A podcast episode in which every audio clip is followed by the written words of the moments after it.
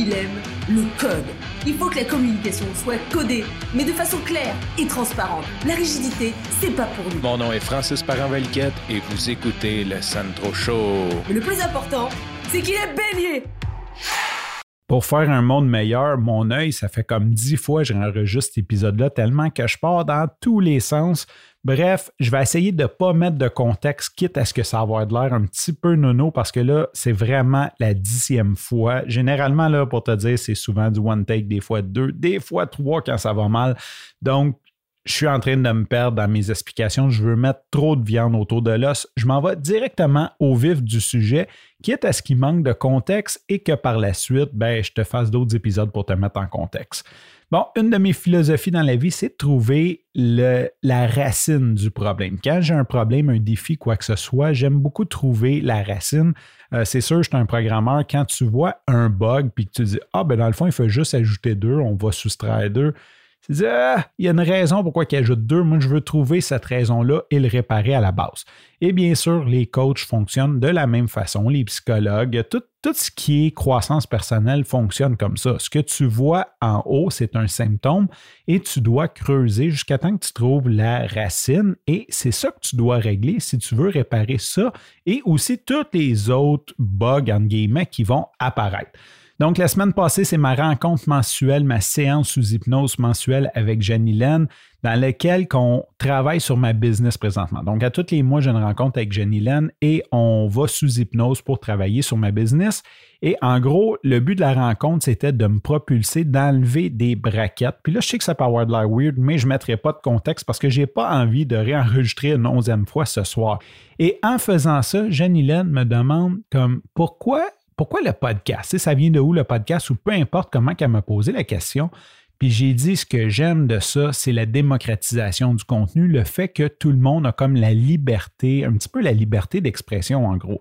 Pourquoi ça, ça t'intéresse? J'ai dit, il y a quelque chose de révolutionnaire là-dedans. Puis là, j'y ai cité le printemps arabe en disant, tu sais, le printemps arabe, si ce n'était pas des réseaux sociaux, en fait, Twitter, en guillemets, euh, l'information n'aurait pas pu se passer assez vite pour que ces gens-là puissent faire la révolution qu'ils ont faite. Bon, je ne sais pas ce que ça a donné dix ans plus tard. Je ne vais pas m'embarquer là-dedans dans ce débat politique-là, mais le point est que ces manifestations-là, cette espèce de mouvement-là, a été parti grâce aux réseaux sociaux, grâce à une meilleure façon de communiquer.